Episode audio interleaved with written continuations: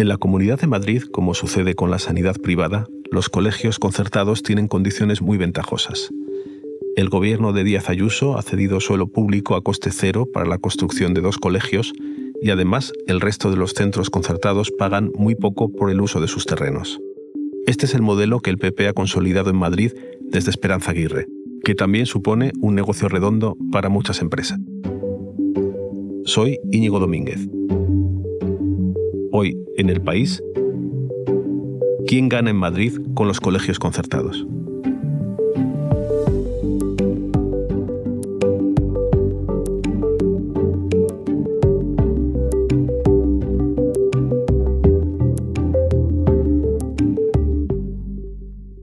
Para comprender cómo la escuela concertada se ha convertido en un lucrativo negocio en Madrid, he llamado a mi compañero de la sección de Madrid, Juan José Mateo. ¿Cómo estás? Muy bien, Íñigo, ¿tú? Pelotazo es la palabra que has utilizado en un artículo para explicar el penúltimo acuerdo entre la Comunidad de Madrid y los colegios concertados de la región. Explícame este pelotazo. Bueno, no es un término que hayamos elegido a la ligera. Estos concesiones de colegios concertados se hacen a través de pliegos que escribe la Comunidad de Madrid y en ellos se recoge un canon, que es un pago anual que tienen que hacer los que ganan ese concurso a cambio de que la comunidad les ceda los terrenos sobre los que van a construir los colegios. Nunca se ha sabido cuánto dinero pagaban y lo que hizo el país fue hacer una petición en aplicación de la ley de transparencia para tener las cifras de cada uno de los colegios concertados que hay en la Comunidad de Madrid. El resultado pues es como poco llamativo. Lo que hemos descubierto es que por estar utilizando 600.000 metros cuadrados de territorio terreno público, de media anual se estaban pagando 578.000 euros, lo que te da al mes 1.500 euros al mes. Con eso pues no se puede alquilar un piso dentro de la M30 prácticamente. Bueno, no está nada mal. ¿Y eso en metros cuadrados cuánto, cuánto vale? Pues el resultado viene a ser que la treintena de colegios privados concertados que hay en la Comunidad de Madrid vienen a pagar menos de un euro por usar cada metro cuadrado de, suelo público que se les cede para hacer su colegio, que construyen y financian ellos para tener su negocio. Pero el modelo está evolucionando. ¿no? Ahora mismo la Comunidad de Madrid, con el gobierno de Isabel Díaz Ayuso al frente, está sacando a concurso dos nuevos colegios eh, privados concertados que se van a construir a lo largo de este año en, Vallecas y en Valdebebas, donde la cesión de la parcela de suelo público, que es de todos, es gratuita, es a coste cero. No tendrá que pagar el que gane ese concurso ni un solo euro por utilizarlo. ¿Y qué empresas se llevan este chollo? Bueno, en el mundo de los colegios privados concertados hay de todo. Quizás estos dos últimos concursos que ha sacado la Comunidad de Madrid resumen bastante bien quién opta, quién está interesado en este negocio. Ahí hay cooperativas de profesores, hay también iniciativas vinculadas a la Iglesia, en algunos casos al, Opus Dei, y hay empresas eh, que quieren ganar dinero, están ahí para obtener beneficios y ven esto como una inversión. Eso te iba a decir, ¿qué beneficios reciben estas empresas que, que gestionan estos colegios concertados? Esto es un negocio. Mm, no sé si hay que hablar de beneficios o hay que hablar de ventajas o alicientes para hacer más atractivo el negocio. Porque en el minuto cero del el concurso, aquel que se presenta para ganarlo tiene que correr con un gasto que es importante, que es construir el colegio. Hay que hacer atractivo que esa inversión eh, se haga y hay muchas vías por las que la Administración lo hace atractiva. Una de las vías es que se permite hipotecar ese terreno público sobre el que se va a construir colegio privado concertado para financiar esa obra. Es decir, que si tú cumples otros requisitos eh, para que se demuestre que eres una empresa idónea, tú te puedes financiar con el suelo que le cede la administración. No tienes que ir por delante con una gran cantidad de dinero. Luego es evidente que las etapas que se conciertan, esas etapas educativas, las financia la administración pública con, con el dinero de los presupuestos de la Comunidad de Madrid. Además, se permite e incluso se incentiva que en estos colegios privados concertados se abran eh, etapas privadas puras.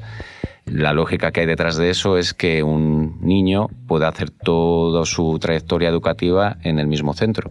La ventaja que tiene eso para el que ha ganado el concurso es que esas etapas que no están concertadas las cobran. Las familias tienen que pagarlas directamente. Tienen también exenciones fiscales y pueden, en algunos casos, eh, abrir negocios paralelos, como hay en la Comunidad de Madrid, el caso de un colegio concertado que incluso tiene un gimnasio, es otra forma de eh, obtener beneficios. Además, la Comunidad de Madrid ha hecho desde hace tres cursos o cuatro un esfuerzo muy importante por financiar con becas eh, de dinero público plazas eh, de estudios que no son obligatorios, como pueden ser los de bachillerato, en colegios concertados privados, que así pues, obtienen un plus de financiación. Bueno, eh, parece una operación perfecta porque además luego los tramos que no están financiados, pues ellos cobran a las familias. ¿Cuánto le cuesta a una familia mandar a sus hijos a estos colegios? Que cada colegio tiene su, su tarifa, ¿no? Pero lo que hay es un elemento en común que son las cuotas y las cuotas se pueden cobrar a lo largo de todo el trayecto educativo de un niño en el colegio. Están eh, recogidas en la ley. Eh, tienen que ser no obligatorias, se dice, tienen que ser, por lo tanto, voluntarias, se insiste, y no pueden ser motivo de exclusión, se subraya. Bueno, los, hay asociaciones de padres que denuncian que esto ocurre, que no son voluntarias sino obligatorias y que pueden llegar a ser excluyentes. En este sentido, hay un estudio muy reciente de, finales del año 2022 que, que hace la, asociación CICAE, que agrupa a los colegios privados independientes, en el que dicen que el 100% de los colegios privados concertados de la Comunidad de Madrid cobran cuotas que de media superan los 100 euros y que en el 31% de los que ellos han estudiado, que no son todos, es motivo de, de exclusión, al no pagarlas. Claro, esto que dice significa que eh, algo que se supone que no es obligatorio, pero que se está haciendo en realidad, que es cobrar dinero, hace que quien no tiene recursos pues no esté accediendo a esa, educación. ¿no? Eh, entiendo que todo esto viene de lejos, que es un modelo muy concreto. Eh, ¿Cuál ha sido la evolución de, la escuela concertada en Madrid? Bueno, la, escuela concertada en Madrid vive un antes y un después con, Esperanza Aguirre cuando Esperanza Aguirre eh, empieza a gobernar y a encadenar mayorías absolutas, eh, se convierte en una de las eh, grandes apuestas del gobierno bajo un lema que hoy se vuelve a escuchar con mucha frecuencia, el de la libertad, ¿no? Libertad de elección, libertad para que los padres lleven a sus hijos a los colegios que quieran y con los modelos educativos que quieran. Y lo que ocurre es que entonces, como ahora, detrás de esa idea, además de la necesidad de paliar eh, que haya colegios para todos los niños que lo requieren, pues también hay un beneficio electoral. O al menos eso es lo que piensa el PP y lo que ha dicho el PP con luces y taquígrafos, que allá donde hay colegios concertados cambia la sociología del municipio y eh, el voto conservador crece. Con Aguirre es cuando este modelo empezó a multiplicarse en la región, solo hay que escucharla en cualquiera de las inauguraciones que protagonizó. Para nosotros es un valor fundamental reconocido en nuestra Constitución. Reconocerles a los padres la libertad para elegir el tipo de educación que quieren para sus hijos. Ahí hemos escuchado a Esperanza Aguirre en 2011 en Rivas, inaugurando un colegio privado concertado y con la palabra mágica, libertad. Libertad eh, se decía entonces, eh, libertad se dijo en 2013 en Arroyo Molinos, que es cuando se inauguró el último colegio privado concertado antes de los que se están promocionando ahora, y libertad se dice ahora con Isabel Díaz Ayuso para defender este modelo educativo de la privada concertada. Está claro entonces que Esperanza Aguirre marcó un modelo en la Comunidad de Madrid que se ha ido manteniendo, que mantuvo su sucesor, Ignacio González, de 2012 a 2015, y luego en 2015 llegó Cristina Cifuentes. Nuestro modelo educativo apuesta con claridad por mejorar la calidad de la educación pública y además también por garantizar la libertad de elección de las familias mediante el sostenimiento con fondos públicos de los centros concertados. Lo decimos así de claro y sin ningún tipo de ambigüedad. Cristina Cifuentes, a la que acabamos de escuchar, eh, Juanjo, ¿qué es lo que hizo? ¿Mantuvo el sistema? ¿Introdujo novedades? ¿Lo acentuó? Cristina Cifuentes lo que hizo fue mantener un sistema que llegaba en un momento de cierta crisis y bastante polémica, porque cuando ella accede al poder, que es en 2015, algunos colegios concertados, su, su promoción han estado en el corazón de la trama púnica por mordidas en su en su construcción, su financiación, las empresas que los hacían. También se, se, han dado cuenta las administraciones de que hay empresas sin ningún tipo de experiencia educativa que están entrando en el negocio de los colegios concertados precisamente porque es un negocio y ven que se puede ganar dinero.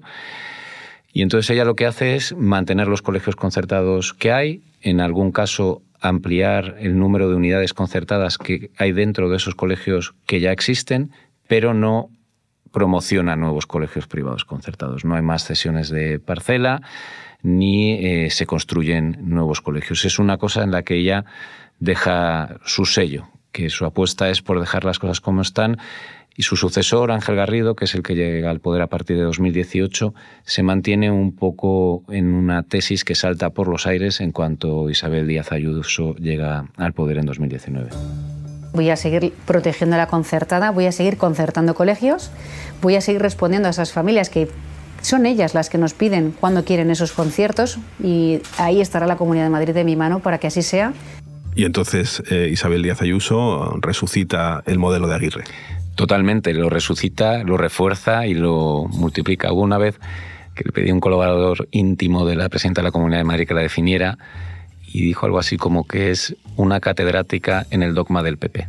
Es decir, aquello que ha distinguido al PP, que es su seña de identidad, ella lo aplica y refuerza y una de esas señas de identidad sin duda es la escuela privada concertada. Por eso ella es la primera presidenta regional que ha promocionado colegios de este estilo pues en casi 10 años y por eso ahora está abriendo estos concursos en Valdebebas y Vallecas, concesiones gratuitas de terreno público, mientras estudia la posibilidad de incluso abrir un tercer concurso para construir otro colegio privado concertado en Vicálvaro si le da tiempo antes de las elecciones de mayo de 2023. ¿Y por qué Isabel Díaz Ayuso vuelve a resucitar el modelo de Esperanza Aguirre 10 años después? Bueno, hay una motivación ideológica. Díaz Ayuso, al contrario que Cifuente, representa la ladura eh, más liberal del PP. Y hay una motivación política y puramente electoralista. El gobierno central, que forman el PSOE y Podemos con Pedro Sánchez a la cabeza en la tramitación de la LONLOE, la nueva ley educativa, pretendió, estudió poner coto a las cesiones de terrenos municipales para la construcción de privados concertados y el gobierno de la Comunidad de Madrid, con Díaz Ayuso en el corazón de esa decisión, vio en esto una oportunidad para confrontar, que es en lo que ha basado pues mucha de su acción política, confrontar contra Sánchez. Inmediatamente impulsó una nueva ley educativa en la Comunidad de Madrid y en el corazón de esa ley estaba la defensa de la educación concertada, el hacer bandera de la educación concertada, no solo como un símbolo del PP, sino como una seña de identidad de la Comunidad de Madrid en la medida en la que se acercan las elecciones autonómicas y municipales de 2023, ese discurso se, va a acentuar mucho en Madrid precisamente por eso. Entonces, Juanjo, por resumir, el PP lleva gobernando la Comunidad de Madrid eh, casi 30 años y ha modelado el sistema educativo ¿no? hasta hoy. El cuadro que tenemos, ¿cuál es en el equilibrio de privada, concertada, pública? Pues es un cuadro contraintuitivo desde fuera, porque la inversión en la educación pública ha sido grande, el presupuesto para educación no ha hecho más que crecer y alcanza ahora miles de millones, es de hecho la segunda cantidad más importante de, los presupuestos generales de la región, siempre en competencia con sanidad, pero al mismo tiempo el resultado que nos ha dado es que en la capital de España, en Madrid ciudad, los alumnos de la educación pública ya son minoría. De primeras es sorprendente. Hay más gente yendo a privada pura o privada concertada que a la escuela pública. Y el cuadro general de toda la región no es igual porque hay más alumnos en la pública que en la privada, pero se observa un peso de la privada pura y la privada concertada que solo tiene parangón en el País Vasco. Aquí, en las últimas cifras publicadas, el 30% de los alumnos de la Comunidad de Madrid iban a un privado concertado y el 16% iban a un privado puro. Eso es muchísimo en comparación con, con cualquier otra región de España. ¿Y respecto a otros países de Europa, cómo es la situación? Pues muy diferente, casi radicalmente diferente. En, de media en la Comunidad de Madrid el 55% de los alumnos acuden a la escuela pública, mientras que en Europa es el 81%. Bueno, está claro entonces que Madrid es un lugar muy particular en, Europa en el modelo de educación. Isabel Díaz Ayuso, ahora que hay elecciones, eh, ¿en su programa sigue insistiendo en esta línea o, cómo crees que va a plantear este año electoral? El programa electoral aún no lo conocemos, pero se puede apostar a que sí. Eh, primero, como dato anecdótico, porque quien va a redactar el programa es Enrique Osorio, que es el consejero de Educación de la Comunidad de Madrid. Así que, lógicamente, va a defender las políticas que ha impulsado. Y segundo, porque esta es una señal de identidad del PP que además le sirve a Isabel Díaz Ayuso para confrontar con Pedro Sánchez y con la propia oposición madrileña. Hay un contraste de, de modelos muy acusado ahora mismo en la región. La izquierda pide una mayor inversión en la escuela pública, que se dote con más recursos no solo a las infraestructuras, sino también a los profesionales, que se mejoren sus condiciones de trabajo, los ratios de las aulas. Y el Gobierno de la Comunidad de Madrid, mientras hace poco a poco cosas de esas, construye centros, tiene una política de rebaja de ratios, pues donde está poniendo mucho empeño es en, en la concertada privada. Por lo tanto, en estos meses que tenemos hasta el 28 de mayo, que es cuando se va a votar, este tema de la educación y concretamente de la privada concertada va a ser eh, clave. Pues sí, el, modelo de Díaz Ayuso, sanidad privada, escuela privada, bueno, veremos qué, qué pasa en las elecciones. Muchas gracias, Juanjo. Gracias a ti.